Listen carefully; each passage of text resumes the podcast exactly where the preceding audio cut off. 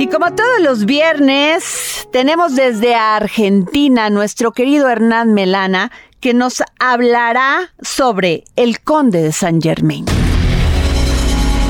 Filosofía, psicología, historias con Hernán Melana. Hola Adriana y oyentes del dedo en la llaga.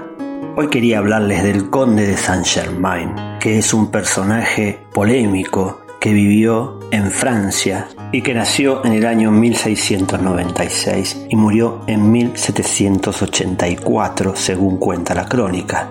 Sin embargo, hay registros que no coinciden totalmente. Cuentan que a sus 88 años de edad todavía conservaba un porte juvenil, por lo cual adquirió fama de inmortal. Su origen es aún desconocido, pero apareció en la corte de Francia durante el reinado de Luis XV, aquel rey que hizo construir el palacio de Versalles para que todos los nobles fueran a vivir ahí y pudiera controlarlos. Cuentan que hasta 20.000 personas llegaron a vivir en el palacio.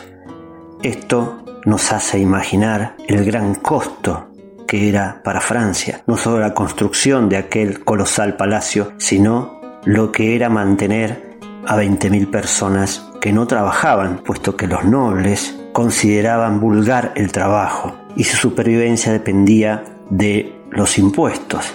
Básicamente, la construcción del palacio llevó a la ruina a Francia. Y en este contexto aparece el conde de Saint-Germain haciendo grandes fiestas en su propio palacio, compitiendo con las grandes y fastuosas fiestas de Luis XV. Tanto fue así que el soberano quiso conocerlo y quedó encantado de este hombre que hablaba seis idiomas y que conocía gran parte del mundo. El conde y el rey entablaron una amistad y la idea del conde era prevenir al rey Luis de que entrara en la guerra con Prusia, la guerra de los 30 años, porque sabía que eso iba a suponer el quiebre de la monarquía y que le iba a llevar a su fin.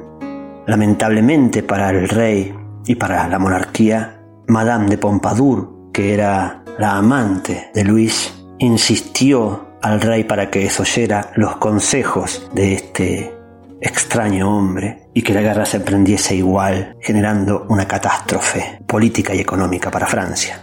Cuentan que Saint Germain incluso llegó a ser embajador ante Prusia para evitar la guerra, pero que luego fue arrestado en Holanda y que desapareció de la cárcel. Se lo vio también en Rusia, se lo conoce literariamente por el libro de Alejandro Dumas como El Conde de Montecristo, pero su figura es tan enigmática que su desaparición fue tan estrepitosa como su aparición. Apareció de la nada y desapareció en la nada, a pesar de haber sido un personaje de importantísima influencia. Lo cierto es que este hombre, que era un amante de la libertad, pensaba que Francia iba a caer presa en la revolución debido a los desastres económicos a los que estaba llevando Luis, que luego terminarán con la revolución, que el conde pensaba que debía hacerse de manera gradual y no de manera violenta.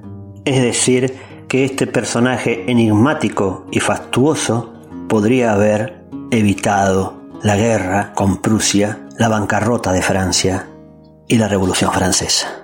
Esto nos hace ver cómo los hilos de la historia muchas veces son manejados de manera caprichosa y que a veces un solo hombre o una sola mujer son capaces de torcer el torrente de los acontecimientos. A este conde, cortesano, aventurero, inventor, alquimista, pianista, compositor aficionado, que es una figura recurrente en el ocultismo, se le atribuye la siguiente frase con la cual me despido, que dice así, todo logro permanente debe ser el resultado del esfuerzo consciente de cada individuo.